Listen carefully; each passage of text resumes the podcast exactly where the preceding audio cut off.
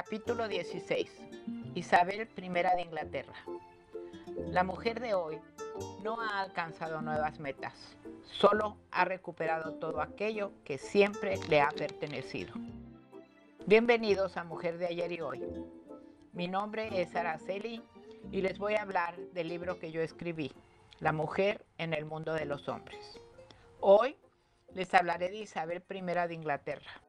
Vivió desde niña las intrigas políticas y religiosas de todos los que pretendían el trono. Tras la ejecución de su madre, el Parlamento la declaró ilegítima, pero la restableció sus derechos a la corona. Isabel I de Inglaterra, la reina virgen, soberana de Inglaterra. Nació en Greenwich, Londres, el 7 de septiembre de 1533. Fue hija de Enrique VIII, rey de Inglaterra, y de su segunda esposa, Ana Bolena. Tras la ejecución de su madre, en 1536, el Parlamento la declaró ilegítima, pero le restableció sus derechos ocho años más tarde, durante el reinado de su hermanastro, Eduardo VI. A la muerte de Eduardo, subió al trono María Tudor, su hermanastra. Ella mandó encarcelar a Isabel en 1554 como parte de la campaña desatada contra los anglicanos. Tales vicisitudes forjaron su personalidad. Por todo ello, y tras ser liberada, después de la muerte de María Tudor, fue proclamada reina por el Parlamento en 1558 a los 25 años. Durante su gobierno, Isabel I practicó una política de gran prudencia y habilidad. La prosperidad económica del reinado fue general, aunque fueron la nobleza y la burguesía mercantil las más beneficiadas. Esto se debió a que la reina siempre se rodeó de consejeros hábiles y sabios, entre los que destacaron Sir Francis Walsingham y William Cecil. Uno de los importantes cambios que implementó fueron un nuevo sistema monetario, la inauguración de la Bolsa Real de Londres, la Cámara de Comercio.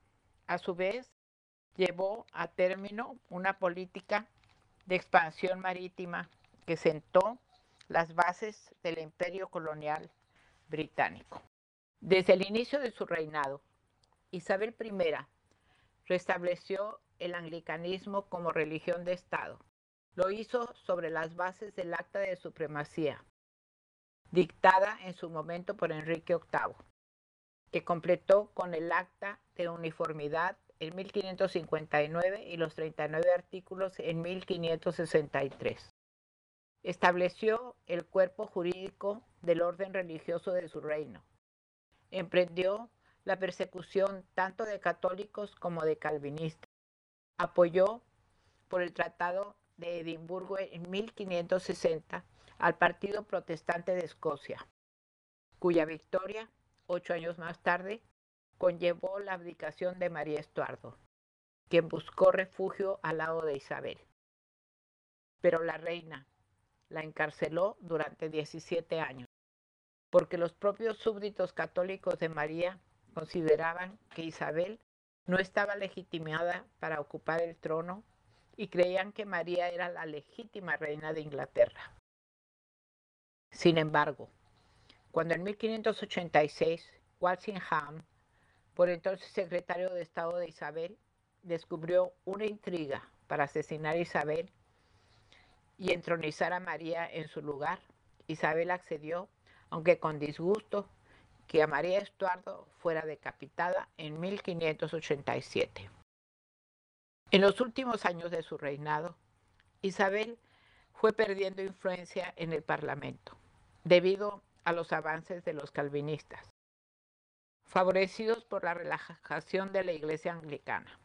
También se vio perturbada por una rebelión en Irlanda, donde Reveriux comandó, sin éxito, un ejército contra los irlandeses.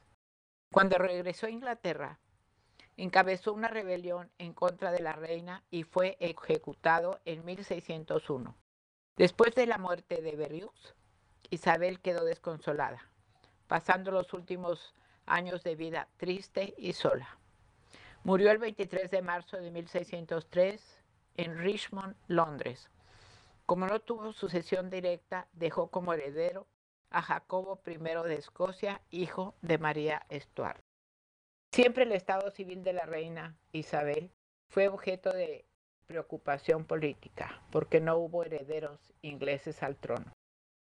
La Cámara de los Comunes le pidió a Isabel que analizara la conveniencia de contraer matrimonio, pero ella contestó que ella tenía un esposo, el reino de Inglaterra, y que todos sus súbditos eran sus hijos. Pero su declaración no le impidió jugar en forma constante con la idea del matrimonio. Esta fue Isabel I de Inglaterra, que pasó a la historia tanto por sus virtudes como por sus defectos.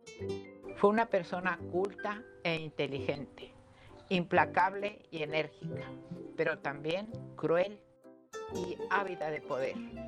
Eludió el matrimonio para garantizar la independencia de sus actuaciones y ella decía, no quiero marido que me honre como reina, si no me quiere como mujer. Una mujer singular que dejó su huella en la historia como muchas otras más. Los espero en el próximo capítulo de mi libro, La mujer en el mundo de los hombres, donde hablaremos de otra mujer notable. Chao.